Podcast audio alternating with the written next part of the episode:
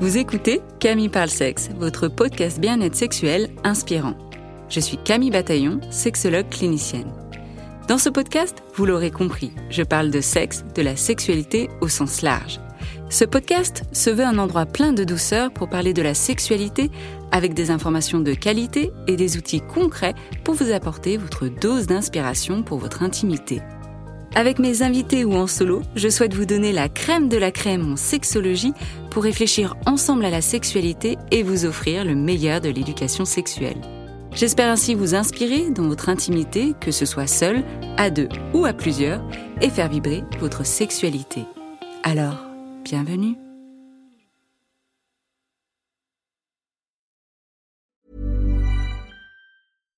Millions of people have lost weight with personalized plans from Noom, like Evan, who can't stand salads and still lost 50 pounds. Salads, generally, for most people, are the easy button, right?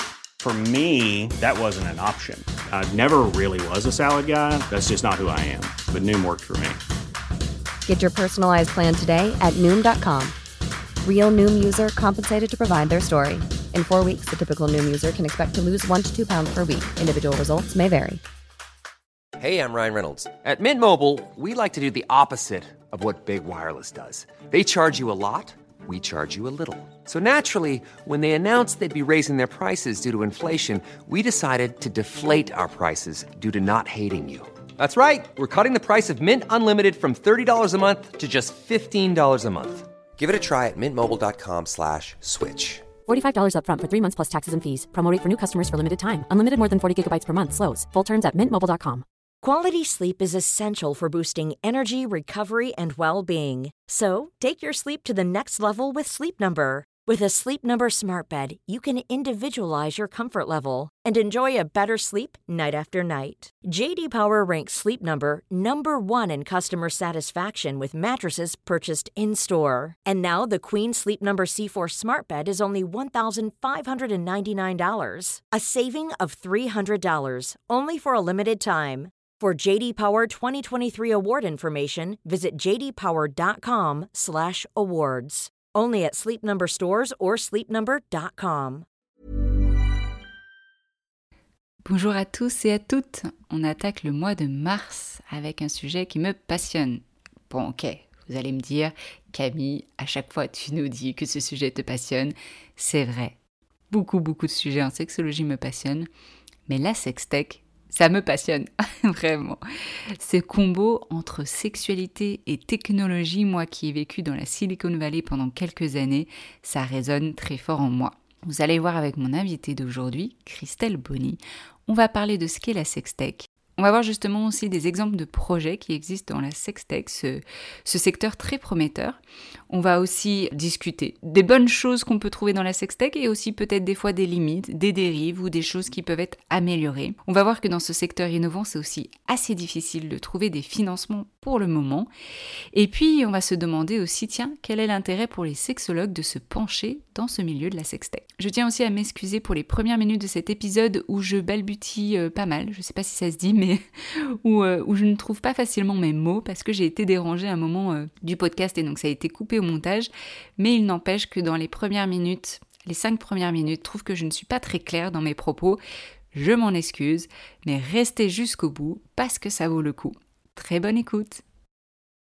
Quand on parle de sexualité, on ne peut pas passer à côté de la sextech. Ce marché au grand potentiel économique, estimé à plus de 108 millions de dollars en 2027, regroupe tous les produits, technologies et services innovants dans ce secteur. Le but de la Sextech Améliorer, enrichir nos vies intimes en mettant à disposition des produits bien-être pour répondre à toutes les demandes de manière les plus inclusive possible. Ce secteur que j'ai découvert lors de mon autre vie à San Francisco en 2015 est la passion de Christelle Bonny, mon invitée. Christelle est une entrepreneure militante, présidente de Sextech for Good et créatrice du compte Instagram Sexualité Positive. C'est une pionnière dans le monde de la sextech et encore plus en francophonie. On se suit de loin depuis des années et c'est durant ma grossesse au printemps 2022 que l'on s'est fait une visio pour la première fois pour vraiment échanger en face-to-face. Elle nous fait l'honneur de passer une petite heure avec nous pour tout nous expliquer. Christelle, bienvenue sur Camille parle sexe. Bonjour Camille, ben, merci beaucoup. L'honneur, il est partagé, il est pour moi aussi, c'est un grand plaisir. Et ce n'est pas 108 millions, c'est des milliards. Ah, c'est des milliards. Bah, tu vois, même moi déjà, ça me semblait gigantesque, mais c'est des milliards. bah, tu fais bien de me reprendre. mais du coup, ce secteur-là de la sextech euh, qui vaut des milliards et des milliards, c'est quoi exactement la sextech? Écoute, il va y avoir plusieurs définitions, mais l'idée, c'est vraiment de se dire, d'utiliser, de voir le potentiel de toutes les technologies qui existent et comment, en fait, on peut les intégrer pour répondre à toutes les problématiques de, on va dire, des sexualités. Euh, et donc, ça veut dire comment on s'intéresse à la fois à l'éducation, à la santé et évidemment au, plaisir. Donc, ça va être plein de choses. Évidemment, on pense tout de suite aux toys et aux choses connectées pour le plaisir des couples. Voilà. Mais c'est aussi comment on adresse et comment on trouve des solutions pour les personnes qui sont en situation de handicap ou euh, les personnes qui ont des douleurs ou euh, comment on améliore voilà l'éducation à la sexualité et comment ou la, la sexualité des seniors, par exemple, il y a beaucoup de choses à faire. Et voilà, c'est en fait vraiment c'est comment avec cette nouvelle technologie, on peut, comme tu le disais en intro, vraiment venir enrichir, diversifier et, permettre euh, peut-être déjà dans un premier niveau euh, d'accéder à de meilleurs contenus, une meilleure éducation et déjà d'accéder à une sexualité quelle qu'en soit la forme. Mmh. Oui, elle, est plus inclusive possible, comme tu disais, parce que ça peut vraiment répondre et être des outils complémentaires à la sexualité pour les personnes, par exemple, en situation de handicap, pour des personnes qui ont des difficultés dans leur sexualité, dans leur manière de faire interaction avec, avec d'autres personnes. C'est ça, en fait, le projet aussi de la sextech, c'est vraiment de pouvoir répondre à des demandes. Tu parlais justement de la sexualité des seniors, tu parlais aussi des personnes en situation de handicap pour être dans plus dans le concret, parce que la première fois que j'ai découvert ça, moi, c'était vraiment avec le VR et avec le, porno, donc le VR, la virtuality, euh, virtual reality, je vais y arriver. Et c'était vraiment quelque chose aussi, une expérience du coup complètement nouvelle pour moi. Et c'est ça aussi qui est, qui est, passionnant parce que c'est complètement innovant, c'est des outils qui sont nouveaux et qui vont demander aussi une forme d'éducation. Qu'est-ce qu'il y a en fait de concret pour, pour les consommateurs, consommatrices de la sextech? Qu'est-ce qu'on, qu'est-ce que la sextech? Peut leur apporter vraiment? Alors en fait, ça peut être plein de choses. C'est vrai que les expériences dont, tu parles, où on va voir des startups comme euh, ImbuVR et Kathleen Spooks qui font vraiment des expériences très poussées dans ces univers-là, euh, comment la sexualité dans les univers vraiment type méta ou, ou autre. C'est vrai que là, c'est pour une petite population, enfin une petite partie de la population, vraiment de early adopters ou des gens qui sont vraiment euh, dans l'expérience. mais bon, souvent, il faut être équipé d'un casque de réalité virtuelle pour regarder, donc c'est pas forcément le plus accessible. Par contre, c'est toujours des secteurs que on regarde avec intérêt parce que euh, euh, quand ça commence à marcher, forcément, euh, dans le domaine de l'innovation, c'est toujours dans le domaine de la sexualité qu'il y a les premiers business, les premiers services. Donc, c'est toujours un driver de, regarder ce qui s'y passe. Et ça peut permettre, par exemple, des fonctionnalités comme se mettre dans la, le corps de quelqu'un d'autre. Donc, bon, il y a plein, plein de choses sur le fantasme, sur les questions de genre. Mais c'est vraiment des technologies qui sont très poussées, qui sont pas encore un petit peu élitistes, on va dire, parce qu'elles sont pas très démocratisées. Par contre, la sextech, c'est aussi des choses très très simples comme, euh, bah, alors bien sûr, les, les sextoys euh, qui peuvent parfois permettre juste à des femmes de franchir un pas parce qu'elles n'ont jamais osé découvrir leur sexualité. Il leur faut un objet peut-être de transition euh, pour oser. Et c'est vrai que ça a démocratisé beaucoup aussi le sujet de la masturbation et du plaisir féminin. Hein. C'est vrai. On voit aussi que, allez, on va dire 95% de l'industrie de la sextech, elle est l'idée par des femmes. Et c'est pas c'est pas neutre. C'est-à-dire que c'est toutes des femmes et notamment post-MeToo qui se sont dit, OK, c'est bon, le plaisir est un vrai sujet. Euh, il compte autant euh, le nôtre que celui des hommes et on va arrêter d'attendre qu'ils fassent des produits pour nous. Donc on va les faire et surtout on va communiquer dessus différemment. Euh, on va voilà vraiment en faire des, des, outils de bien-être, de santé, d'équilibre, d'empouvoirment. Ça c'est vraiment mon côté sexpowerment qui est vraiment important. Donc voilà, il y a toute cette diversité de toys qu'on a eu à disposition. Ça peut être aussi des plateformes tu vois, comme Climax, hein, qui permettent vraiment aux femmes de se découvrir, d'apprendre leur corps, des techniques pour, se caresser et au moins pour se dire, OK, en fait, euh, on est euh, autant de femmes peut-être que de techniques, mais ce qui est important, c'est de s'autoriser à et de découvrir. Ça va être des applications pour euh, suivre sa, santé, parce que euh, c'est aussi un élément de santé. Euh, et souvent, des fois, on est un peu seul face à des questions un peu tabous qu'on n'ose pas poser. Donc, voilà, des applications type voilà, My Life. ça va être aussi, bon, il y a des cosmétiques. C'est vrai que par exemple des baumes pour les vulves, alors on va dire peut-être c'est moins plus femtech que sextech, mais c'est des produits qui n'existaient pas avant. euh, L'utilisation du, lubrifiant, encore une fois, c'est pareil, ça, devient maintenant mainstream, mais ça l'était pas il y a encore pas si longtemps. Euh, donc il y a plein de choses que la sextech a permis comme ça d'aborder, de, démocratiser, et, dans les services ils sont ils sont vraiment nombreux. Donc ça soit ben, des, cosmétiques dans, les toys. Après il y a encore plein de sujets qui sont pas adressés. C'est vrai que quand on s'intéresse à la sécurité des personnes en situation de handicap ou euh, les seniors, là, c'est vrai que tout de suite, et, ça s'explique, c'est-à-dire que déjà la sextech, elle est compliqué à financer pour lancer des projets. Donc quand on cumule les tabous de sexualité et d'autres, ça, devient quasiment presque impossible. Bah, justement, venons sur, euh, sur les financements, euh, comme ça, ça fait la transition, parce que c'est un secteur innovant et qui est en recherche de financement. Et tu disais, il y a quand même une majorité de femmes qui lead ces projets-là et qui font face à des investisseurs qui sont quand même en majorité des hommes et qui des fois euh, se font rironner par rapport à leur projet. Et c'est peut-être quelque chose que tu as peut-être vécu parce que toi, c'est en 2014, si je ne me trompe pas, que tu as commencé euh, à t'y intéresser avec des livres audio connectés à un sextoy. Donc, carrément innovant. En 2014, euh, vraiment, on parlait ouais. même pas encore euh, des audios érotiques. Est-ce que tu peux nous raconter un petit peu tout ça Puis justement, la difficulté euh, de financement? C'est vrai qu'en 2014, c'est pour ça que j'ai le titre de pionnière de la sextech. Quand tu es vraiment la première start-up française de la, la sextech, un peu par hasard, le mot n'existait même pas à l'époque. Et c'était que cette idée effectivement de, connecter, euh, de, se dire en fait là notre notre cerveau est notre premier organe sexuel et nous les femmes on est très sensibles aussi à tout cet imaginaire érotique, les hommes aussi évidemment, mais euh, euh, les femmes à l'époque lisaient plus de livres érotiques et on était en plein succès aussi de Fifty Shades of Grey, de dire ok comment on peut aller un petit peu plus loin dans le jeu quand déjà on se met dans une position intime de lecture de quelque chose d'érotique. la littérature érotique elle est faite pour donner des sensations, donc on avait connecté le toy en se disant voilà on peut aller prolonger l'expérience et c'était intéressant parce que je pense que c'était aussi une des premières fois où il y avait un toy qui était pensé par une femme pour les femmes. Et c'était très marquant pour moi à l'époque parce que euh, on, on, a créé hein, donc le Little Bird à l'époque était un, un, un, œuf vibrant connecté. Et c'est vrai que le seul, les seuls qui existaient sur le marché quand on voyait le packaging, ce qu'on voyait sur le packaging, c'était très rigolo. C'était pas une femme qui prenait du plaisir, c'était un homme qui prenait du plaisir à tenir la télécommande. Et donc oh c'était oui. de se dire ok alors mais non en fait on va changer ça. Euh, non les, on va vraiment faire un toy pour que ce soit vous qui décidiez et de la manière dont vous voulez prendre votre plaisir, soit en lisant en solo, soit en invitant un partenaire à jouer avec vous, mais c'est vous qui allez décider de comment vous allez faire. Et c'était très nouveau aussi d'avoir un sextoy qui s'intéressait aussi plus au contenu, en se disant voilà le sextoy il est là pour amplifier des sensations, mais ce qu'on pro propose c'est vraiment une expérience et de faire fonctionner votre vos fantasmes et votre imaginaire érotique. C'est souvent ça dont on a besoin pour relancer sa sexualité. Euh, J'ai rien contre le porno, mais c'est vrai que quand on regarde une image porno, ça, ça, ça, ça, ça peut exciter, mais l'image est là. On n'a plus rien, on n'a pas d'effort à produire pour se mettre dans cette euh, voilà cette situation de désir. et donc voilà, et c'est vrai que je, je, être une femme à l'époque non, non ingénieure, lancer un projet innovant et euh, dans le milieu de la tech, où on n'était pas beaucoup de femmes, et de parler de plaisir féminin, ça faisait beaucoup. ouais ah oui mais quel enjeu quoi.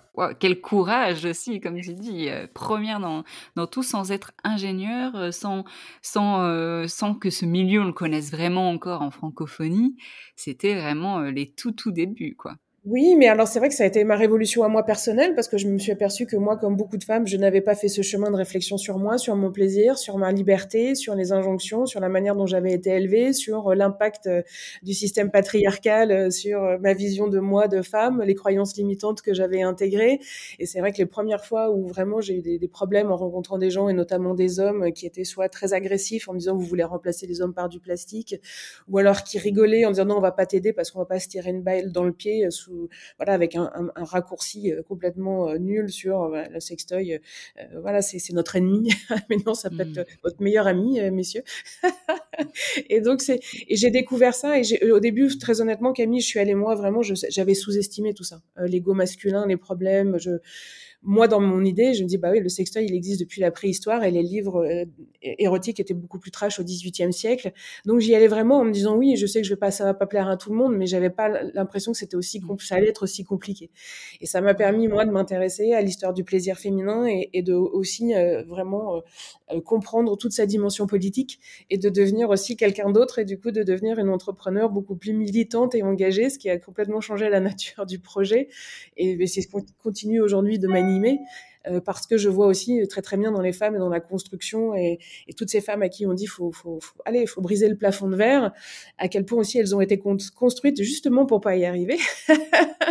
Et ça passe en grande partie par la sexualité et tout ce qu'on nous a interdit de ressentir d'être un sexe fort euh, et d'être voilà dans cette autonomie, euh, y compris voilà sur nos sur nos corps et sur notre plaisir. Voilà donc euh, et, c'est vrai qu'aujourd'hui la sextech, il y a toujours des problèmes, même si ça évolue, il y a toujours des voilà des, des, problèmes de, de, de, financement parce que dans la sextech comme dans la femtech, effectivement il y a cette double peine d'être des entrepreneurs femmes, donc ils sont nettement moins financés. Hein, 4% des, des fonds levés vont à des startups créées par des femmes, c'est peu.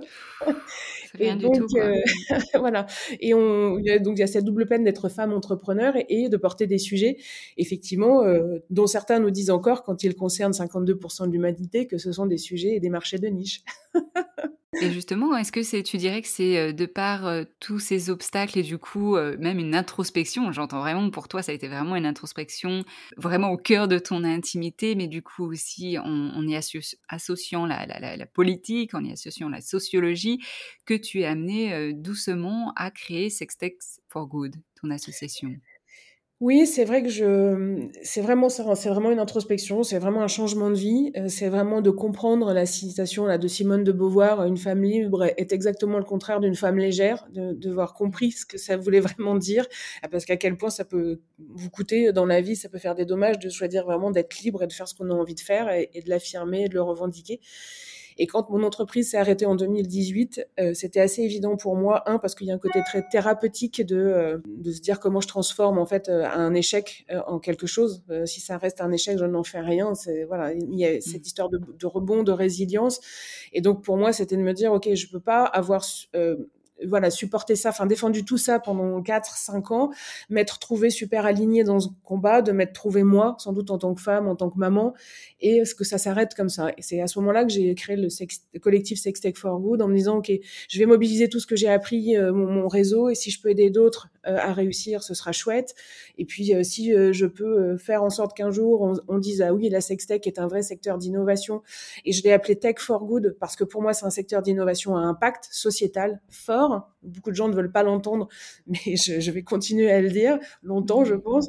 Euh, et je, voilà, c'était cette, cette démarche-là. Et puis à faire venir, au, au, bout de quelques années, au bout de deux ans, euh, Manon Cauchois, donc euh, de Tolcu, que, que, tu vois, avec qui tu échanges aussi, et euh, m'a rejointe. Et depuis, maintenant, on est voilà, il y a une quarantaine de startups dans le collectif. On commence à faire des, actions qui sont plutôt voilà sympathiques et qui portent des messages forts pour l'ensemble des gens qui s'engagent et qui innovent dans tous les domaines de la sexualité. Et voilà, bah, on avance doucement, mais on avance avec toute cette force et cette énergie collective. On va toujours plus plus plus, plus vite. Donc voilà, mais c'est effectivement cette première expérience, elle a été voilà très structurante pour moi et des apprentissages, tu vois, vraiment euh, de, de, de, comprendre tout ce qui a pu bloquer, mais en même temps, de par ces obstacles que tu as eus, ce network que tu avais construit, les apprentissages que tu en as fait, tu as pu rebondir et te mettre au service finalement en fait de la sextech. Comme tu disais, d'essayer d'aider d'autres, en fait, j'ai l'impression qu'il y a un petit peu euh, alors tu as la tête de ça et j'ai l'impression quand même en même temps, tu, tu, tu comme une, une, maman en fait, je vais dire ça comme ça, comme une maman de la sextech où tu, où tu prends sous ton aile euh, toutes ces personnes-là qui créent justement des entreprises euh, formidables dans, dans le bien-être sexuel. Tu les prends comme ça sous, sous ton aile pour aller plus loin vers cette mission qui est même, qui même te, est au-delà de toi en fait. Oui, qui était importante parce que j'ai deux filles qui ont 18 et 22 ans. Donc, euh, c'est aussi de me dire tous les jours, quand je m'engage pour ça, de, de dire je n'ai pas envie de prendre le risque qu'un jour elles vivent dans une société qui est moins libre, où elles auraient moins de liberté que ce que moi j'ai. Et parfois, on le voit bien avec ce qui se passe aux États-Unis, ou les replis, ou même, voilà, en ce moment, le fait de vouloir inscrire le droit à l'avortement dans la Constitution, ce qui me semble absolument essentiel, parce qu'on peut absolument jamais être sûr. On le voit bien que des droits acquis euh, le sont pour toujours. Euh, donc, il y a encore beaucoup, beaucoup de, boulot à faire et qu'elles perdent pas le temps que moi j'ai pas passé peut-être sur les 20 premières années de ma vie aussi, euh, bah, à pas me connaître, à pas me prioriser, à pas penser à mon, mon plaisir, à pas me sentir suffisamment forte, confiance, euh, confiante, légitime. Et tout ça, ça passe aussi en grande partie par le corps, la sexualité, la liberté et l'audace qu'on s'autorise à avoir. Donc euh, c'est vrai que ça reste un fil conducteur. Je suis assez maternante. C'est vrai qu'avec les startups, souvent on me dit mais pourquoi tu remontes pas une boîte? Je dis bah, je pourrais en monter une et faire un projet. Et là j'en aide 80. Et, et, maintenant en plus il y a une autre association Femtech France vraiment sur la partie santé, donc j'en aide encore plus. Donc voilà. Après peut-être qu'un jour je, je referai euh, parce que je mène aussi des projets de recherche à côté, parce que j'ai suivi une année de formation aussi en sexothérapie. Euh, alors j'ai ma certification, ce que je, je pense ne suffirait pas pour moi vraiment à donner, dans des consultations comme le métier que tu fais, je pense de manière admirable. Mais par contre, ça a vraiment enrichi euh, mes voilà mes connaissances et mes points d'interrogation sur où est-ce qu'il y a encore des besoins et, et, comment vraiment ça peut aider les, les gens. Donc euh, je voilà je ce côté peut-être maman de la sextech mais qui me va bien qui me va très très bien.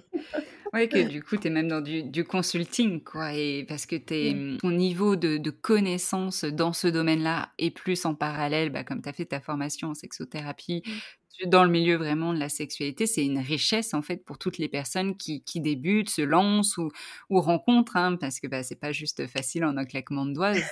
Tu les accompagnes là-dedans de par tout ton savoir. Et ça, ça a une valeur aussi. Bah écoute, j'espère pour. Moi, je sais que là aussi où j'essaie vraiment de pousser, c'est pour qu'on ait de plus de projets innovants. Parce que on dit, OK, c'est compliqué à financer la sextech. J'entends aussi que de nos investisseurs nous disent souvent, on, nous présente aussi, notamment en France, des projets qui sont pas aussi assez innovants d'un point de vue technologique et qui sont pas assez pensés pour l'international. Et c'est vrai que moi, j'ai vraiment cette fibre-là, euh, très techno, très tech. Euh, je suis assez geek. Je suis pas ingénieur et je comprends pas du tout comment ça marche. Par contre, ce qui m'intéresse toujours et ça m'a toujours passionné de me demander qu'est-ce qu'on peut en faire. Voilà. Mmh. Et là, par exemple, sur Sextech for Good, on a euh, commencé à avoir des échanges vraiment passionnants avec des gens qui sont dans la, des laboratoires du CNRS ou des réseaux INRIA pour dire voilà, présentez-nous des technos sur lesquels vous travaillez et ça va peut-être nous donner des idées, ça va peut-être permettre à des startups d'accélérer ou d'imaginer des nouveaux produits.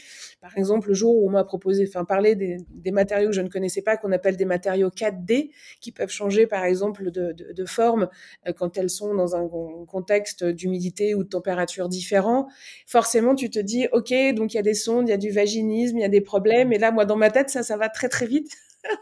Moi, je peux pas monter 15 000 boîtes. Mais par contre, je me dis, waouh, d'amener ça à des porteurs de projets, d'amener ça à des startups et de se dire, OK, si on fait ça, si on fait se rencontrer des mondes d'innovation, de recherche, de thérapeutes, d'entrepreneurs, on doit pouvoir multiplier euh, les projets, euh, des projets plus innovants et qui vont répondre comme ça à encore plus de besoins de plus de personnes. Et voilà, l'idée, c'est vraiment qu'on travaille dans une, qu'on puisse, non, travaille pas, qu'on puisse tous vivre dans une société qui est plus joyeuse, qui est plus libre, qui est plus inclusive et voilà, et où chacun pourrait accéder à un minimum et à un maximum, on va dire, soit ambitieux de plaisir. Mmh. Et Sextech for Good, ça fait tout son sens quand tu dis justement, euh, de par ce marché innovant, de par les différents projets qui peuvent exister, que même du coup la recherche, c'est ça, les chercheurs s'inspirent de ça et sont en demande de, OK, euh, proposez-nous, dites-nous ce que vous êtes en train de faire pour que nous, on puisse avoir des, thématiques sur lesquelles euh, aller creuser en termes de recherche, c'est bien ça? Et, et par exemple, est-ce qu'il y a des, justement une recherche, des recherches en cours par rapport à, ça Alors c'est vrai que pour l'instant on est plutôt dans la, démarche d'avoir des chercheurs qui, et c'est souvent dans le cadre d'un laboratoire, laboratoire qui ils, sont super pointus sur des sujets comme les matériaux par exemple, et en fait ils n'ont pas forcément de fibre entrepreneuriale, donc ils travaillent et c'est vrai que le, ils n'ont pas forcément d'idée d'industrialisation. Donc euh, tout le travail avec nous c'est de dire ok comment en fait on fait du transfert de technologie de ce que vous êtes en train de, de faire, et c'est vrai que l'étape d'après c'est ce que je commence à faire par exemple à Brest dans un projet de de recherche avec un laboratoire d'open innovation et une fondation qui a des établissements et qui accueille des populations euh, soit de seniors, soit de en situation de handicap, de dire comment on fait aussi pour aller plus loin et avoir une expression de besoin plus précise parce que les seniors et les personnes en situation de handicap c'est voilà c'est des généralités ça veut rien dire. Voilà. Mais comment on peut arriver à définir et à affiner des besoins pour pouvoir mettre effectivement en face des solutions dont certaines viendront peut-être de labos ou euh, de, de techno voilà qu'on a sourcé mais aujourd'hui ce monde là ils se parlent pas. Et c'est tout le sens de Sex Tech for Good, d'arriver à créer ces synergies, de construire cet écosystème pour que les gens se parlent et qu'on arrive à mettre, faire matcher les, gens qui identifient des besoins et les gens qui ont des solutions techno et, au, milieu des porteurs de projets qui ont cette culture business parce que voilà, il faut, faut mettre tout ça en musique, puis il faut le vendre, il faut le commercialiser, il faut trouver des modèles économiques. C'est, c'est, c'est pas simple. Et on travaille aussi, bah, maintenant, je suis très contente avec deux, deux fonds d'investissement qui nous disent, OK, ça y est, nous, on compris et ça nous intéresse. Donc, on, est prêt à les financer euh, à condition effectivement que les projets soient comme les autres, hein, qu'ils aient même garanti le même potentiel d'innovation et de commercialisation. voilà, c'est, pas un monde de bisounours. Il faut que, il faut gagner aussi de l'argent. Mais voilà, c'est intéressant. Donc, tout ça, c'est long, mais, mais voilà, petit à petit, ça, ça se construit. Mmh. Et, j'entends beaucoup euh, là de ce que tu disais euh, parler de, produits. Est-ce que aussi les, investisseurs peuvent être intéressés euh, pour de l'éducation sexuelle, mais sans passer par des produits Tu vois, tu, citais par exemple Climax ou, il y a Oh My God Yes aux États-Unis. Est-ce que les, investisseurs peuvent être vraiment intéressés aussi autre que des produits du matériel? Alors, euh, c'est vrai qu'en France, même le matériel risque de leur faire très peur. Donc, euh, c'est pour ça qu'on n'en a pas tant que ça qui, qui, se lance. On a de très belles réussites avec euh, le Coco, par exemple, de, de Puissante. Et, et, Marie a été admirable sur la manière dont elle a développé son, son, son entreprise. ils vont ils vont un peu dans les, cosmétiques. Et sur tout ce qui est app, euh, c'est vrai que c'est compliqué. Alors, il y a, des, jeunes startups là, qui ont quand même réussi à lever un peu de sous, comme les filles de Gabi qui ont une app de dating un petit peu différente. Euh, il y a des, nouvelles applis qui arrivent comme Line, où j'espère vraiment qu'ils vont réussir à, closer. Euh, mais c'est vrai que souvent, le, problème, c'est de, se dire, ils ont pas de, c'est nouveau comme secteur et ils n'ont pas forcément des investisseurs de modèles et de business models de référence. Voilà. Et c'est toujours compliqué euh, d'avoir d'être le premier. Donc, euh, je, et là aussi, il va falloir un peu de temps, il va falloir trouver des investisseurs un peu plus audacieux. Et quand il y aura eu quelques euh, succès, je pense que derrière, ça sera beaucoup plus simple. Ils pourront se rassurer en disant, OK, ça marche. Mais oui, il y aura de, il y a des applications, il y a des services en ligne. J'espère demain aussi, il y a vraiment du matériel. Par exemple, si on parle de handicap, je, je, je ferai un petit clin d'œil à Rodolphe Brichet qui a le Handy Lover et qui des années et des années se, se, bat et qui a vraiment un produit que je trouve fantastique. Et, et au mmh. départ, hein, c'est sur le modèle d'un banc de, de, sport euh, genre rameur et qui en a fait euh, voilà un, un, un, un, produit qui permet à des gens qui ont vraiment des gros problèmes de mobilité de multiplier, d'avoir d'autres positions pour leur sexualité et, et voilà de faire l'amour, euh, et ben de voilà de, de manière on va dire plus voilà diversifié, enfin enrichi, et c'est génial. Voilà. Et donc euh, l'innovation, elle n'est pas forcément uniquement de, dans la technologie, dans le numérique. Elle peut être aussi de, des innovations comme ça, très voilà. Bon, là, c'est très mécanique finalement, mais il y a encore beaucoup de choses à faire. Et pour répondre à ta question sur l'éducation, malheureusement, c'est un peu comme dans la santé. C'est les marchés en France, c'est très compliqué parce que on a tendance à penser que la la santé comme euh, l'éducation, c'est gratuit. Mmh, et donc, euh, les gens vont se dire euh, ah ok donc ils vont ils vont dire en même temps euh, l'éducation à la sexualité elle est mal faite dans les établissements. Ils ont raison. Euh, mais en même temps quand on fait venir des intervenants de l'extérieur il y a certains parents qui disent ah oui mais c'est pas le lieu pour. Sauf que quand ils disent ça ils le font pas non plus à la maison. Et après ils vont dire ah mais le méchant porno oui alors qu'est-ce qu'on fait? Sauf que ces mêmes parents là et certains ne peuvent pas aussi parce que ça pose un problème d'avoir une santé une éducation à des vitesses ne peuvent pas financer des applications ou des services donc c'est vraiment là une recherche de business model. L'État ne peut pas tout financer non plus et qui est encore ben, plus compliqué en France parce qu'il y a des tas de pays euh, dans le monde où les gens sont déjà habitués pour payer pour l'éducation et la santé. Et donc, si tu euh, proposes une solution qui est vraiment pertinente, performante, ben, ça peut marcher. Euh, c'est tout le, tu vois, on en parlait encore il y a pas longtemps avec Marianne de, de, de Perifit Perifit, c'est une très belle boîte créée en France. Leur premier marché, ça sera jamais euh, le marché domestique parce qu'on a la chance d'avoir des séances de kiné euh, payées, remboursées par la Sécu après euh, un accouchement. Et par contre, dans certains pays, bah, comme l'Australie ou les États-Unis, c'est pas le cas. Et donc, bah, je suis prête à mettre plus de, de, de 100 dollars dans, un outil qui va me permettre, voilà, de ne pas avoir des conséquences de fuite urinaire et d'avoir un, un, périnée en bonne santé. Donc, c'est vrai qu'on on est un marché à la fois petit et complexe pour, pour certains produits. Oui, pour des produits, même les services. On pourrait dire aussi euh, se payer les services euh, d'une sexologue ou sexothérapeute. Bah, je vois la différence parce que je consulte aussi. Bah, du coup, il y a des personnes un peu partout dans le monde. Il y a aucun souci pour d'autres pays et même ils, se diraient même c'est peu cher, alors qu'en France, ça serait plutôt bah c'est c'est trop cher quoi. Et donc il y a vraiment aussi cette culture et cette culture aussi aussi de l'argent quand on est dans la santé, dans le bien-être. Presque c'est presque honteux de se faire de l'argent dessus. Oui, et ça c'est alors on va nous moins euh, avoir ce reproche-là dans la sextech, mais, mais par contre, dès qu'on parle de, santé ou de femtech, très, très rapidement, c'est quelque chose qu'on va nous opposer. Et en non, vous, vous voulez gagner de l'argent. Mais non, mais en fait, il y a un moment donné, pour faire des boîtes et faire des projets innovants, euh, oui, il faut gagner de l'argent parce qu'il faut pouvoir le réinvestir, il faut pouvoir embaucher des gens et, c'est des compétences. Et c'est vrai que sur la partie sextoy, je pense qu'on fera un webinaire l'année prochaine là-dessus parce que euh, ça paraît simple, mais quand tu veux vraiment faire un, un sextoy from scratch pour l'avoir fait, bah, il faut beaucoup de compétences techniques. C'est beaucoup plus compliqué que qu'on se compense et, euh, un moule pour fabriquer un toy, c'est 50 000 euros. Une certification pour aller sur le marché, c'est 20 000 euros. Euh, et donc, en fait, en gros, tu absolument pas commencé à travailler que si tu pas 150 ou 200 000 euros devant toi, rien que pour ça, pour mettre au point ton produit, tu ne peux rien faire. Et donc, donc c'est, oui, à un moment donné, ben oui, c'est du coup des produits qui vont se vendre assez cher. Ben, il y a une, ça s'explique. Et c'est bien que tu dises et que tu parles euh, des chiffres pour que vraiment les personnes se rendent compte que derrière un sextoy qui peut avoir un certain prix, bah en fait, euh, il y a des coûts qui doivent être avancés, il y a des coûts qui doivent pouvoir euh, perdurer aussi. Et on voit encore toute l'importance d'être des, des, investissements, en fait, que qu'on puisse aussi investir dans, ces projets-là. Et, et tu parlais de la femtech, que c'est encore plus difficile peut-être ce, ce, cette vision qu'on a, ah, elle gagne de l'argent, alors que c'est sur des produits de santé peut-être qu'on se poserait pas cette question si c'était des, quand c'est des hommes euh, simplement aussi euh, qui proposent des produits.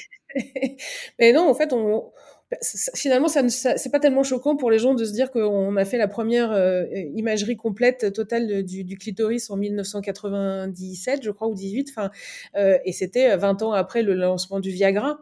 Mmh ouais. Et si on regarde le nombre d'études sur les problèmes, les troubles de l'érection euh, par rapport au, au nombre d'études sur le, les troubles du désir féminin, bon, c'est, je pense que c'est un rapport de, de, de fois 1000 quasiment. Et donc, euh, mais c'est parce que encore une fois, c'est cette dimension euh, politique, voilà, du corps des femmes qui a été euh, qui a été emprisonné euh, et merci euh, merci non en fait non, on va pas lui dire merci mais c'est tu connais ça mieux que moi encore c'est tout le, le, les dégâts de Freud aussi Freud. voilà et on est encore dans ces schémas là et dire de, de et, voilà et puis le, le, plaisir féminin donc cette dimension de, de est, très politique et, on, y est encore. C'est pour ça que souvent je dis oui dans tout ce qu'on fait la dimension, l'objectif, c'est de déconstruire euh, ce dernier bastion et de le dégommer complètement du patriarcat qui est la sexualité, parce que euh, tant qu'on se sert pas, et encore une fois, j'en profite de l'occasion pour dire, on n'est pas en guerre contre les hommes, on est en guerre contre un système, euh, voilà, de domination qui dit que et qui fait qu'on n'a pas les mêmes chances, les mêmes pouvoirs, les mêmes possibilités en fonction de son genre. Et ça, ça c'est quand même assez insupportable.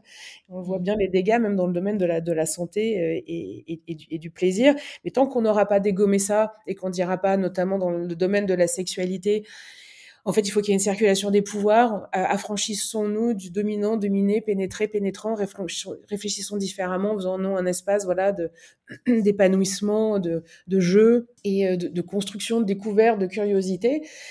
Tant que cette sphère-là reproduira des, schémas de domination qu'on a dans, ailleurs et de virilité, euh, voilà, de performance et autres, on voit bien tout ce que ça génère, on ne s'en sortira pas. il faut vraiment attaquer ça. Oui, et quand tu disais la sextex aussi, elle est là pour euh, déconstruire un peu, euh, repenser la sexualité, la réinventer.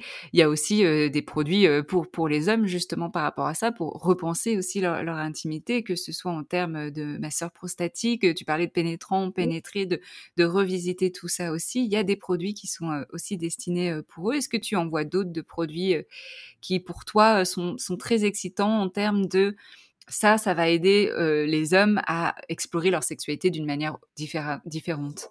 Ben, en fait, je trouve que se mettre dans la peau de l'autre et peut-être qu'un jour, euh, justement, tu parlais des casques de VR et, autres, et d'expérimenter, d'être dans le corps d'une femme euh, et de, de, de, quel type d'expérience.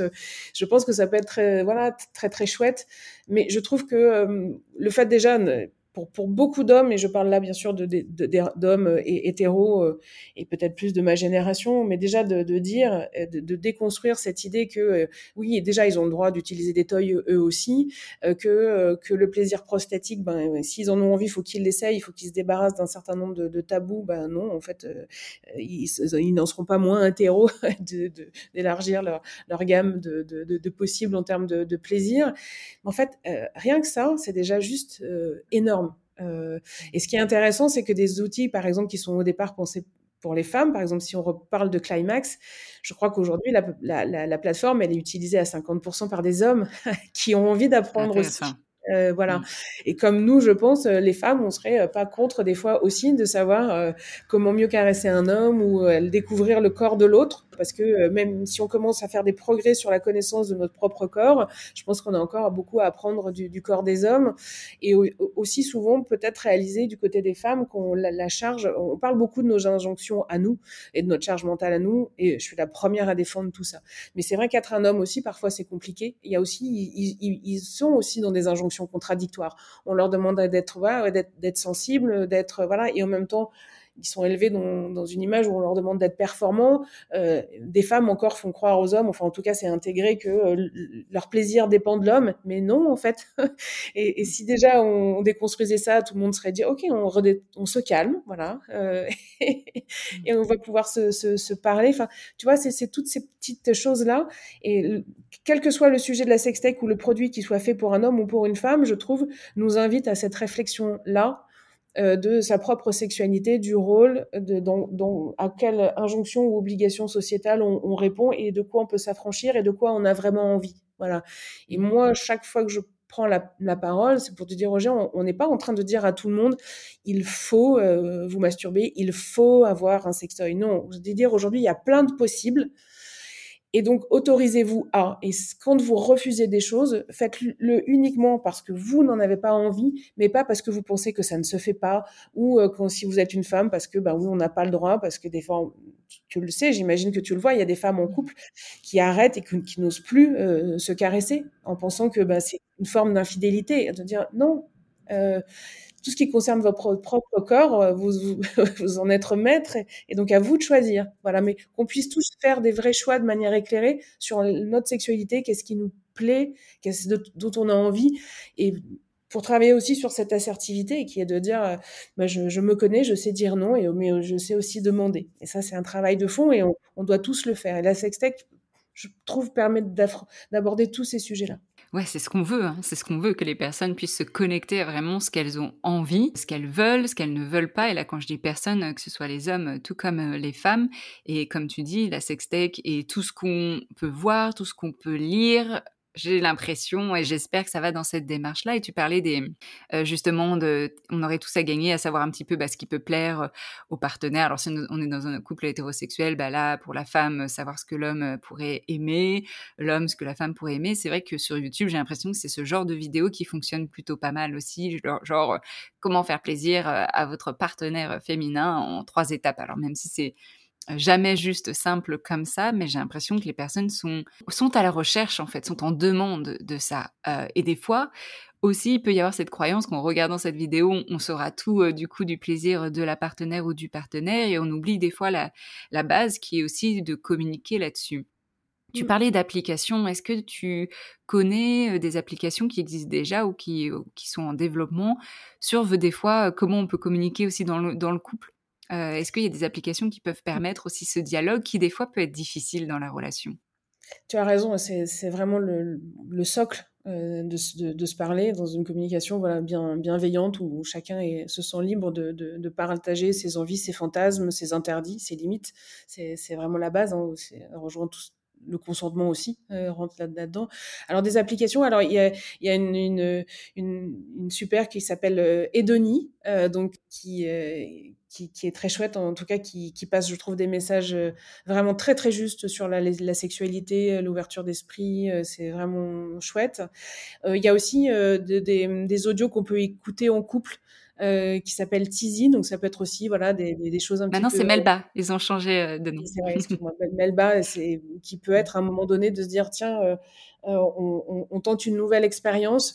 Et moi, j'ai envie de dire, même si des fois on teste des choses et que c'est raté, en fait, c'est pas grave parce que si on n'a pas pris de plaisir ou peu importe, en fait, quand on est dans un moment comme ça de complicité, d'intimité, et si au final on s'est déjà juste marré, mais c'est déjà juste mmh. énorme dans, dans, dans, dans, la relation ça à l'autre. de la légèreté, ouais. Exactement. Ben, on, on, doit remettre beaucoup de fun dans, dans, la sexualité. Euh, et puis, il va y avoir des applications de jeux comme euh, des, des, des, private games qui permettent aussi ben, voilà, de, de, se découvrir, de se mettre des petits défis et du coup bah, de créer des occasions de, de parler. Euh, et là aussi, il y a un jeu, il y a alors c'est pas forcément par une appli, hein, mais il y, a, vraiment des jeux de plateau, par exemple, qui s'appelle Smack euh, et qui permet voilà, aussi de se dire on se fait, tiens, plutôt on, ce soir, on, on éteint la télé, euh, on pense à nous, on se fait une soirée fun et, euh, et, on va se faire une petite partie. Et c'est vrai que toutes les questions, il y a des questions des filles, il y a des questions de vie de moi, il y a des questions euh, et c'est des très bons supports en fait pour se parler. voilà. Mmh, et, et, ça peut être tout simplement aussi d'aller dans un love store, j'ai envie de dire, et d'aller mmh. dans les rayons et de se marrer et de dire ah tiens et ça et toi est-ce que tu voilà c'est, ça, ça, peut être juste ça aussi. Oui c'est vrai et, et, et, tu as un compte Instagram donc peut-être que tu vois aussi dans cette bulle sexo où il y a de plus en plus aussi alors je vais mettre le mot de créatrice de contenu sexo qui lance des jeux de cartes pour euh, parler justement, pour que dans le couple ou même entre amis, on puisse discuter de sexualité. Je crois qu'il y a Merci beaucoup, cul entre mes lèvres. Enfin, c'est un plein boom aussi de jeux de cartes qui apparemment fonctionnent assez bien aussi. En fait, j'ai l'impression que les personnes ont besoin d'outils de, de tierces et ça peut être le sextoy, ça peut être des applications. Ça peut être des cartes, ça peut être des lubrifiants, mais un outil tiers pour parler en fait de choses qui peuvent des fois être tabous, où on se sent un peu vulnérable, où on ne sait pas par où commencer. Oui, tu as tout à fait raison parce qu'on n'a on a jamais appris à faire ça. On n'a jamais appris à parler de sexualité euh, et c'est pour ça qu'il y a autant de, gens aussi qui et peu de gens qui consultent finalement par rapport au, au nombre de gens qui sont en souffrance dans leur sexualité parce qu'ils osent pas euh, parce qu'on a l'impression que c'est pas un vrai problème. On, minimise aussi l'impact d'avoir un problème dans la sexualité par rapport à la, santé mentale que ça peut avoir. Il y a des gens qui peuvent aller jusqu'au suicide d'être mal dans leur sexualité. Euh, donc, euh, au-delà du bien-être physique, de l'épanouissement, il y a, ces enjeux-là. Et c'est vrai que parfois on reste bloqué dans des choses parce que un, bah, on est une femme, on se priorise pas, on pense pas à soi, on n'ose pas, on est là pour les autres, on n'est pas là pour soi. Les, les femmes, elles reportent beaucoup le moment d'aller chez le médecin aussi. Enfin, on le sait bien que c'est des comportements. Et si, si je suis un homme, eh ben, il faut que je sois fort. Donc c'est pareil, je, je parle pas de mes émotions, euh, je, je, je, je partage pas mes problèmes. Et les hommes se suicident plus. Euh, voilà, on le sait aussi. Donc, euh, mmh. et, et pour la sexualité, où sont les espaces de communication? Il y en a pas. Euh, euh, on va pas forcément dire à son meilleur pote qu'on a un problème au lit avec sa femme parce que ben voilà encore une fois parce que il y, y, a beaucoup de préjugés et on a peur de son jugement du regard de l'autre et les espaces, euh, c'est important du coup de trouver des moyens de créer ces espaces où on peut dire les choses. Euh, c'est vrai que tous ces jeux-là, euh, les applis, peuvent être des très bons prétextes. Et, pour les, solos, hein, parce qu'en fait, on peut avoir aussi une sexualité très très épanouie en étant en solo. et là aussi, ça peut être juste de dégayer, diversifier. oui, j'allais rebondir sur Solo et sur aussi, euh, bon, j'entends pas mal quand même euh, là où on est un peu centré peut-être, hein, je sais pas, pour, des personnes, donc les relations, donc là c'est bien que tu parles aussi des personnes en solo, euh, mais des relations de couple hétérosexuel, est-ce qu'il y a des, dans le milieu de la sextech, des, des entreprises qui sont juste dédiées aux relations homosexuelles, que ce soit gay ou lesbien oui, alors avoir des podcasts et puis en ce moment il y a une, une start-up qui est dans Sextech for Good qui s'appelle Majoie et qui développe euh, un, un système là de, de sous-vêtements euh, avec un strap-on, avec un système euh, assez innovant de, de, de, connecteurs et donc développé par un couple de, créatrices qui, bah, qui crée ce produit-là parce que de tout ce qu'elles avaient essayé, elles n'avaient rien trouvé qui qui qu'elles trouvent de suffisamment ludique, confortable et donc voilà, bon, on, on, va travailler sur le sujet, on va on va le faire. Donc ça, c'est chouette. Après, c'est vrai que de, on, a de plus en plus d'entreprises de, qui, euh, quand elles font des produits, voilà, essaient de, de les réfléchir pour toutes et tous. Euh, voilà. Euh, euh, que ce soit pour les, voilà, les, les, cosmétiques ou même les expériences audio-érotiques. Je parlais du jeu Smack tout à l'heure, les petits dessins sur les cartes. Voilà, il n'y a pas qu'un homme et une femme. Des fois, il y a deux hommes, des fois, il y a deux femmes. Des fois, voilà. Donc, je pense que c'est quelque chose qui commence vraiment à être intégré dans la conception même et dans la communication des, des, des, des produits et c'est très bien. Et alors moi, une question qui m'intéresse, et je sais aussi qu'il y a pas mal du coup de sexologues, sexothérapeutes qui écoutent ce podcast, est-ce que les sexologues doivent s'intéresser à la sextech? Et si oui, pourquoi? Quel est leur intérêt? Mais bien sûr. Mais parce que je, pense que euh, vous pouvez trouver dans toutes les startups et dans tous les produits, dans tous les services, dans tous les apps, en fait des, des, choses que vous pouvez recommander et que vous aux personnes que vous, que vous accompagnez euh, parce que euh, on le sait bien que euh, la, la, démarche qu'ils entreprennent en venant vous voir elle s'arrête pas quand on referme la porte du cabinet. Et que et que souvent ça veut dire que ben il faut continuer à faire un travail sur soi ou un travail en couple que et c'est vrai que d'avoir une bonne maîtrise et une bonne vision en fait de toutes les ressources à disposition je pense que ne, ne peut faire que enrichir vos pratiques euh, alors bien sûr, il faut que ce soit des choses que vous ayez regardées, qui correspondent à vos pratiques et à vos valeurs, à ce que vous avez envie bien sûr de, partager. Mais je pense qu'il y a plein de gens qui travaillent et qui font des choses très bien. Et, euh, c'est vrai que ça peut être, je pense, euh, vraiment bon. Et, à l'inverse, pour les startups, c'est aussi très très bien d'avoir des, gens qui peuvent les recommander et qui sont au plus proches en fait des besoins et des souffrances à des gens et qui connaissent pas forcément, qui qui savent pas forcément où chercher, regarder les startups, qui qui, qui suivent pas cette cette actualité sextech parce que bon, on a aussi des problèmes pour communiquer sur les réseaux. Mm-hmm, on connaît. Mm-hmm. La censure. et donc c'est encore une fois, c'est là où je dis, on, on, va lancer un programme justement l'année prochaine, Sextech for Good, travailler de, de manière plus étroite avec les thérapeutes parce qu'on a besoin de ce relais. Comme vous, je pense, vous pouvez avoir besoin de nouvelles ressources dans vos voilà dans vos pratiques. Ouais, super intéressant. Oui, c'est vraiment un win-win en fait. Que les oui. sexologues puissent s'intéresser à ce qui se passe dans l'innovation, dans ce qu'il y a déjà actuellement, parce que c'est des outils, c'est des ressources comme tu dis. Moi, à la fin des séances, j'adore proposer euh, des ressources euh, et selon bah, ce qu'on a discuté euh, en séance. Et donc, je suis toujours à la recherche aussi bah, de choses euh, parce que bah, c'est bien intéressant d'avoir toute une liste selon les demandes des personnes. Et là, tu en as cité déjà quelques quelques-uns et quelques-unes d'applications qui peuvent qui peuvent aider. Donc déjà ça, parce que ça montre du coup aux personnes qu'on accompagne bah, qu'on on, s'intéresse, on creuse, on est là, on propose des choses et il y a quand même beaucoup euh, d'applications, de plateformes où, il y a quand même un accès gratuit. Après, il peut y avoir aussi un accès payant, mais il y a quand même pas mal de ressources gratuites déjà. Et puis pour les startups aussi de s'intéresser aux sexologues, aux sexothérapeutes, qui est de plus en plus on parlait de Climax, on parlait de Melba, eh bien c'est des entreprises pareilles avec qui on peut faire du consulting aussi en tant que sexologue, ça a été le cas pour pour moi pour certaines entreprises et donc il y a tout un enjeu d'aider les patients et les patientes d'aider les startups et les startups qui sont accompagnées aussi par bah, des professionnels de la santé sexuelle. Il y en a de plus en plus, je trouve. Oui, oui, et tu, tu, as raison de mentionner ce point, et je pense que c'est pour ça que j'aimerais qu'il y ait encore des connexions, euh, voilà, de plus plus intimes, parce que euh, on, on, a des porteurs de, de, de, projets qui se lancent et qui parfois ont des très très bonnes idées, y compris en, femtech, mais euh, elles viennent, ils ont ces idées-là parce qu'ils ont rencontré un problème ou c'est une pathologie dont ils sont par lesquelles elles sont, ils sont concernées ou autre, mais pour autant elles n'ont pas forcément les compétences et les connaissances de, de fondamentales, enfin de, sur la, la, santé, sur le corps, euh, sur sur plein de choses. Et c'est vrai qu'à un moment donné, pour booster un, un, projet, pour en faire vraiment quelque chose euh, des, des voilà d'efficace, parce qu'il faut que ça marche, faut, faut pas vendre n'importe quoi. On parle quand même de la santé des gens, même quand on parle de plaisir, on disait il y a un lien avec la santé mentale, on peut pas faire n'importe quoi. Et donc c'est bien pour toutes ces startups aussi de se dire on veut, peut collaborer et on doit collaborer avec euh, des sexos parce que on a besoin. Et c'est, je, je dis pas juste d'aller les chercher pour avoir une caution. Hein. Je vois qu'il y en a des fois sur sur les sites en disant oui on va recommander des, des sextoys par des sexos. C'est très bien, c'est la dimension conseil. Mais je pense que cette intelligence là et cette connaissance et ces compétences là, elles doivent être intégrées vraiment dans la construction du produit, dans l'ingénierie euh, du produit ou du service. Et c'est vrai que souvent c'est pas, encore une fois, c'est pas forcément des mondes qui se connaissent. Et donc d'avoir des, endroits où on peut se faire rencontrer des, des thérapeutes avec des développeurs aussi de, de start-up peut être très très intéressant. Parce que vous allez aussi pouvoir faire émerger peut-être aussi des idées de produits et de services que vous n'aurez pas le temps ou les capacités de développer parce que vous avez déjà un vrai métier et pourtant qui, qui, pourrait voilà être une vraie offre supplémentaire, un bénéfice pour vos, vos clients et donc voilà on peut en créer des nouveaux business comme ça. ouais, des synergies comme tu disais euh, tout à l'heure.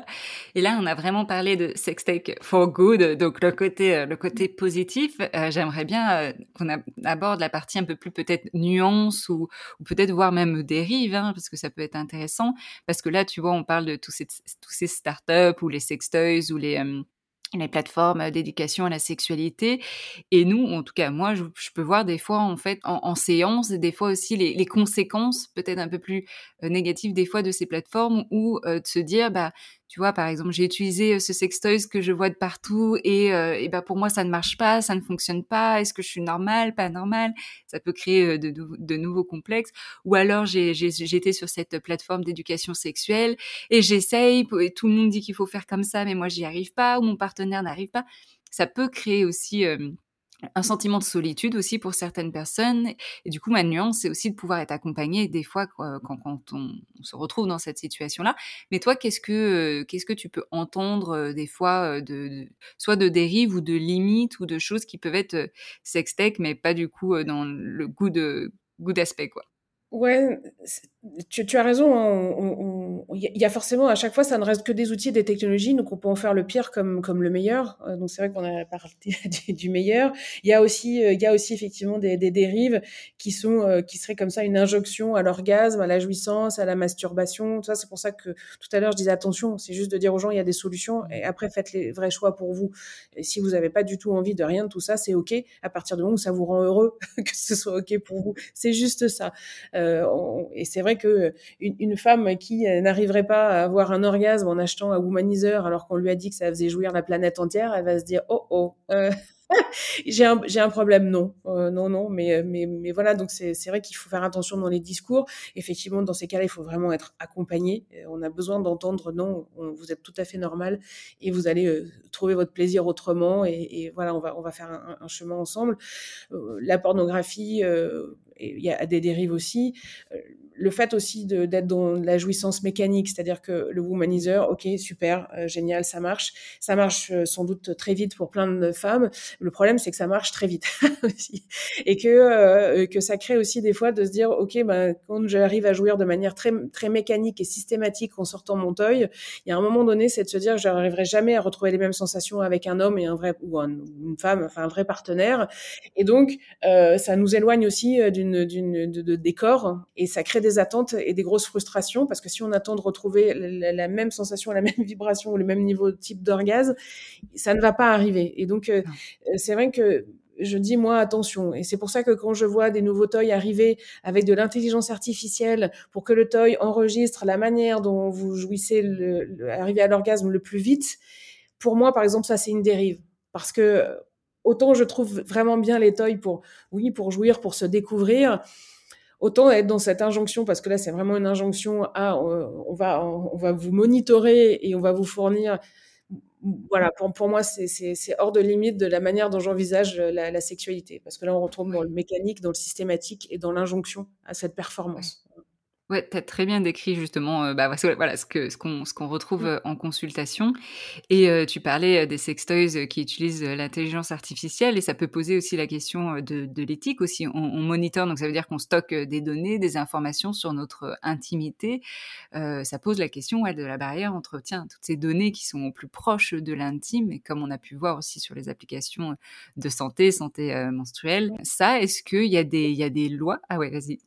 Oui, et, justement, il y a un gros biais, c'est-à-dire que euh, autant il y, a maintenant beaucoup de choses sur les données de santé euh, qui sont extrêmement réglementées, et donc euh, quand on a quelque chose qui est un dispositif médical, on y est soumis. Donc ça veut dire, par exemple, si on est une start-up en France, d'avoir ces données sur des serveurs sécurisés qui sont hébergés en France et qui répondent. Et le cahier des charges est vraiment extrêmement lourd. Quand on est un sextoy, on n'est pas un dispositif médical et on est dans un vide juridique, et donc on n'a pas d'obligation. Voilà. Donc oui, euh, il y a eu, il y avait eu quelque temps hein, des, données qui avaient fuité d'un toy. Après, dans cette application-là, les données qui avaient fuité, c'était des gens qui déclaraient eux-mêmes euh, leur orgasme dans la dans l'appli. Donc là aussi, c'est bien après d'aller taper sur les entreprises. Elles avaient mal fait leur boulot et effectivement, on, avait des fichiers où on pouvait dire que Madame Michu, euh, tel jour, avait eu un orgasme à telle heure. En même temps, Madame Michu, elle avait accepté d'appuyer sur le bouton pour déclarer son orgasme. Donc euh, voilà, après, c'est aussi de la responsabilité de chacun. Euh, c'est comme quand on utilise les réseaux sociaux. Euh, on peut aussi mettre un minimum d'infos sur soi et les utiliser. On n'est pas obligé de mettre toute sa vie. Et, voilà, donc euh, là aussi une responsabilité et un apprentissage des, gens. Mais c'est vrai qu'il y a deux mondes très différents sur l'utilisation des données et, la sécurité qu'on soit dans la sextech ou la, ou la, femtech, euh, qu'on soit dans la santé ou dans, le plaisir. Et l'utilisation des données, ça peut être aussi for good, euh, parce que justement, du coup, même sur, par exemple, si on reprend les applications pour le cycle menstruel, bah, on n'a jamais eu autant de données qui peuvent servir pour la recherche, qui peuvent servir pour proposer des solutions, qui peuvent servir à montrer peut-être des syndromes prémenstruels qu'en fait une majorité peut-être de personnes dans le monde vivent. Enfin, du coup, ça permet de donner aussi, enfin, ces données-là peuvent être une, une ressource, une source enrichissante pour le bien-être. Oui, et elles sont essentielles, et notamment dans les startups qui se lancent aussi, par exemple, sur l'endométriose, parce que c'est des maladies euh, auxquelles on ne s'est pas du tout intéressé, ou le SOPK, ou euh, là, on a des, dans des Solins, on a des Luna, on a ou des Vulvae pour les maladies vulvaires qui font un travail euh, incroyable, et on en a besoin parce que c'est vraiment des sujets auquel personne s'est intéressé jusqu'à présent, et donc on n'a pas de cohorte de données. Euh, et donc, mmh. comme euh, aujourd'hui on est sur cette fameuse euh, evidence-based medicine, il faut produire des données. Donc c'est vrai qu'on en a besoin. Par contre, effectivement, il faut que ce soit fait par des gens de sécurité. Et honnête, très honnêtement, les startups qui sont vraiment dans la santé et qui vraiment sont, sont agréés ou qui vont retrouver dans mon espace de santé ou autre, c'est vraiment hyper sécurisé. Donc, et on, donc on en a besoin. Donc je suis d'accord, il y a un vrai potentiel pour un, vraiment un enjeu de santé des femmes. Euh, là, euh, et pas que le plaisir, hein, vraiment le, santé de nos corps, de nos cycles et autres. Donc ça, si tu as raison. après, il y, a il y a toujours des dérives, mais c'est souvent des dérives de gens qui sont pas dans ces contraintes-là, hein, qui sont là que pour du business, parce que euh, voilà, il y a, la, data et c'est un nouvel or, une nouvelle richesse, un nouveau pétrole. C'est la nouvelle, euh, c'est la mine, la mine, la mine d'or. Et, ces données-là peuvent être aussi, comme tu disais, un, levier, en sachant qu'il y a, je sais pas, X personnes qui vivent ça, ça peut donner un intérêt pour les investisseurs en se disant, bah, c'est le marché, et donc on va investir là-dedans parce qu'on comprend et on voit que finalement, il y a du besoin, quoi. Exactement. Arrêtez de nous dire qu'on est un marché de niche parce que là, on a 10 000, 20 000, 100 000 personnes qui ont déclaré qu'elles avaient ce même problème et qui pour l'instant n'est pas adressé. Donc, voilà, allons-y. yes, yes, Il faut qu'on joue avec ça aussi. Hein. Tu sais, c'est comme le, Lucille Pétavin quand elle parle du coût de la virilité.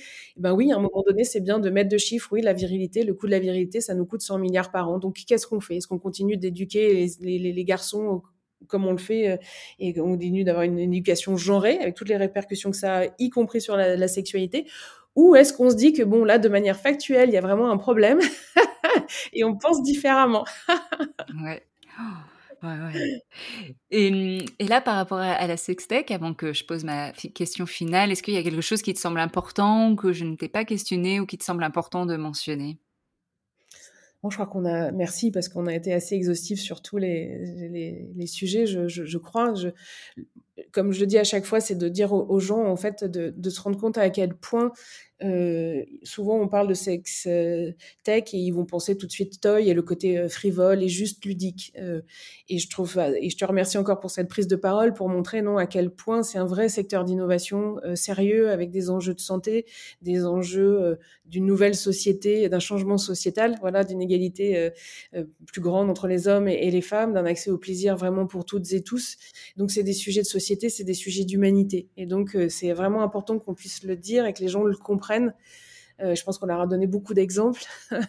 Donc voilà, vraiment merci pour, pour tout ça. Et puis pour, pour les femmes, de ce que je fais aussi sur sexualité positive, c'est de se rendre compte à quel point c'est intéressant pour elles aussi de faire ce pas de côté, d'enlever ces, par le biais de, de, de ce genre aussi et d'éducation qu'elles ont reçue et de la société dans laquelle on est. Euh, à quel point ça contraint leur liberté, à quel point souvent ça, contraint euh, leur, audace, leur ambition, le fait d'oser ou pas. Et, que voilà, il faut vraiment qu'elle qu'elle regarde parce que ça peut changer une vie. Euh, euh, voilà, de se sentir mieux, confiante, bien dans ses baskets, euh, en légitimité, de se prioriser, de s'accorder du temps. Enfin, ça peut vraiment voilà faire beaucoup dans une vie. Donc c'est c'est dommage de passer à côté de ça.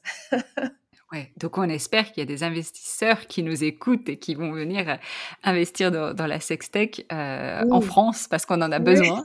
on en a euh, voilà, on en a besoin. Et alors, si les gens devaient retenir une seule chose de la sexualité et ou de l'éducation sexuelle, quelle est la première chose qui te vient en tête? Le bonheur. Mmh. Bonheur. Oui, je, je, je crois que c'est euh, Ouais, on, a malheureusement fait souvent de la sexualité euh, quelque chose de naturel. On est des êtres désirants jusqu'à la fin de notre vie. On est des corps désirants. On a cette capacité à produire du plaisir, du, bien-être. C'est naturel. Et on en a fait souvent de cette sexualité quelque chose de complexe et de tabou, rendre les gens parfois très heureux, mais souvent malheureusement aussi très malheureux, euh, plein de choses qui, les empêchent dans leur vie. Et je crois que il y a vraiment cette dimension-là de, la joie et du, bonheur, de l'épanouissement euh, par, euh, par, par, ce biais-là. Et j'aimerais bien qu'on regarde la sexualité, encore une fois, c'est mon message, de manière beaucoup plus positive. D'où ton compte Instagram, sexualité positive. Oui, pour, pour changer de, de, de, vision et de se dire on peut réamener de la légèreté, du, du ludique, tout en étant bien conscient de ce que ça nous apporte et à quel point c'est structurant, à quel point c'est politique. c'est un vrai sujet, mais à quel point, dans la manière dont on le vit, on peut le vivre aussi de manière légère et de le voir aussi comme un levier d'empouvoirment, comme un levier voilà, de, de, de, liberté, euh, d'audace, de, bien-être. Et puis voilà, quand on a pris du plaisir, euh, seul, à deux, à trois comme on veut. Euh, voilà, on, a quand même vachement bonne mine, on a du rose aux joues, euh, on se sent fort, on se sent euh, cet état-là, bah, il est quand même vachement chouette. C'est vrai, c'est vrai, c'est assez chouette. Et je mettrai du coup ton compte Instagram, je mettrai aussi le site Sextech for Good pour que les gens puissent se renseigner, puissent peut-être être membres aussi, hein, parce que j'ai vu qu'on peut devenir membre. Est-ce que tu veux dire un petit peu plus ce que c'est exactement? Alors, on, peut, on cherche des, des, des partenaires pour faire des, des, actions. Si vous avez un projet euh, ou une, une start-up dans le domaine-là, la Sextech, euh, vous pouvez nous rejoindre aussi. Euh, comme je disais, de, si vous êtes thérapeute, on va lancer des actions en 2023 avec vous euh, pour, voilà, vous, justement, la, la première idée, c'était de, de, travailler sur une newsletter pour vous l'envoyer tous les mois, pour vous présenter des start-up, des outils, pour que vous puissiez enrichir vos, vos pratiques par rapport à ce qui est, ce qui est fait. Donc, ça peut être première étape avant d'organiser peut-être des rencontres. Enfin, en, tout cas, on est dans la co-construction. Donc, l'idée, c'est aussi d'être à votre écoute de quoi vous auriez besoin. Euh, et puis, bah, des, des, partenaires, parce qu'on doit continuer à faire des événements, qu'on on, ne vit qu'avec nos cotisations. Donc, c'est vrai que si on peut faire des opérations croisées sur des événements, sur des conférences, sur des prises de parole, sur des hackathons dans les écoles, en fait, ça peut être mille, mille choses. Voilà. Et pour des startups qui seraient plus côté Femtech, elles peuvent aussi rejoindre le collectif. Euh, J'en profite parce que je suis dans les deux et qu'il y a aussi beaucoup de choses à faire dans le domaine de, la santé.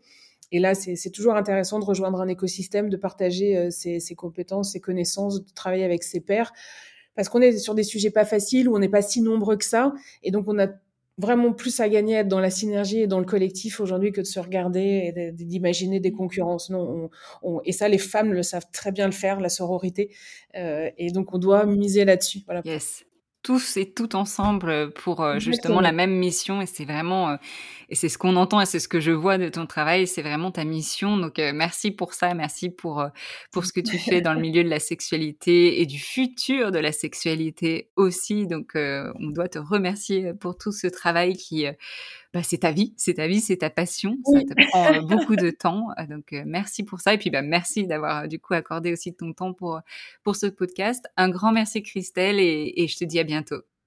Ouais, merci beaucoup, Camille. C'est un plaisir. À bientôt.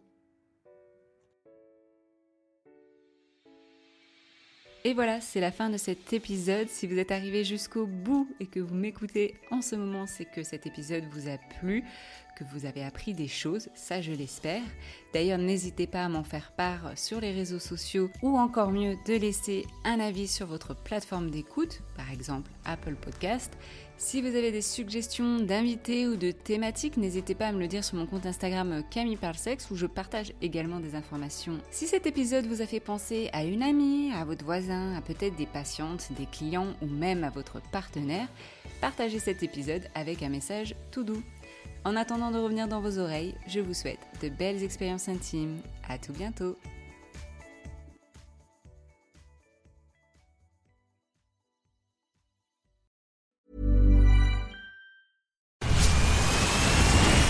Where's that dust coming from? Still finding debris after vacuuming? Eufy X10 Pro Omni Robot Vacuum has 8,000 PA of powerful suction to remove debris deep in carpets. And it's totally hands free. Want to know more? Go to eufy.com. That's EUFY.com and discover X10 Pro Omni, the best in class all in one robot vacuum for only $799.